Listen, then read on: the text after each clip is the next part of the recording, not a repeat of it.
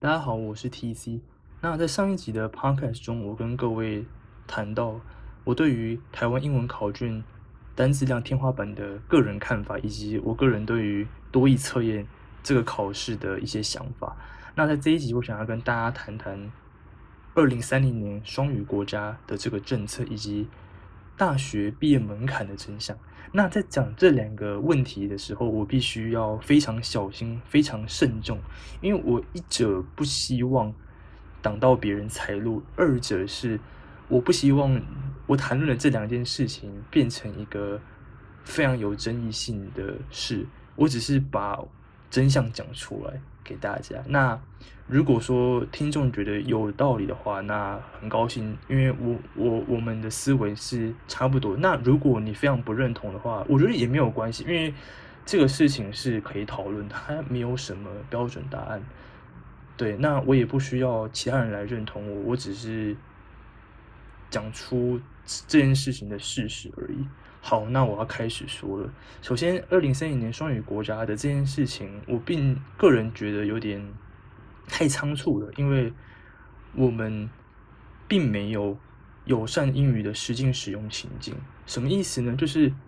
我们的官方文件大多是以中文为主，而不是写英文的。那基本上，我们现在二三十岁的小孩跟呃，我们这个年龄层以下的小孩是有接受过比较完整的英语教育，四五岁的长辈还有年纪更大的长辈，基本上在他们的那个年代要学习英文是非常困难的。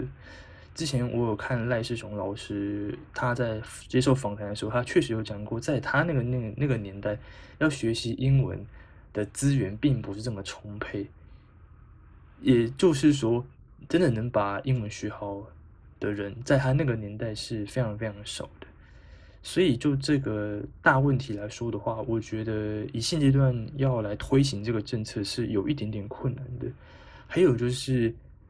嗯，很常听到在教学现场有老师说，就是很多学生他并不具并并不具备读英文写英文的文化思维跟逻辑，也就是说，很多老师会觉得我们。英呃，学生学英学生写英文的时候会有那个 Chinglish，就是中式英文，他是用中文的思维去写英文，但是这在英文里面是行不通的，因为一个语言是一个世界观，那不能用中文的想法硬套进去英文，会因为会显得很奇怪而且不自然，因为语言是讲求自然的。那大学毕业门槛的真相这个问题，其实是我给我自己的一个反思的题目，也就是我现在纵观整个台湾大学英语教育，或是说通识英文这样的教育的这一个制度的一个问题。那各位其实知道，大学英文毕业门槛没有通过是没有关系的吗？各位知道这件事情吗？它其实是有补助教学的。呃，怎么证明呢？就是其实如果说去看文件的话，如果说你们把你们大学或者是以前学校的一些文件找出来看的话，他会跟你说，就是要参加一些补助教学课程，或者是说课程，它不一定是补助教学，它不一定会这样写，它只是会是这样的形容词去形容这样的课，那就是要你上课，然后缴一点学分费。就可以通过，所以说大学毕业门槛为什么要设呢？我觉得这个蛮有意思的。我其实想了很久，其实这个问题我自己也没有答案。可能或许我自己是本科系的学生吧，所以说我对于这个问题基本上我没有真的很认真的思考过。但是对于非外文系或是英文相关科系的同学，我知道有些学生。他学英文的过程是蛮痛苦的，我我理解那种痛苦，因为我实际在教学现场有教过人，我知道那种痛苦是很难被理解的。就大部分英文学习会有一点困难的朋友，他会陷入一种就是自我破坏的循环。那这当然对于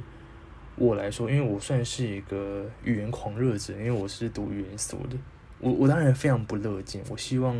大家去认识语言的美好。那好的，我是 T C，今天的分享就到这边结束。那如果对于刚刚的讲解有任何疑问的话，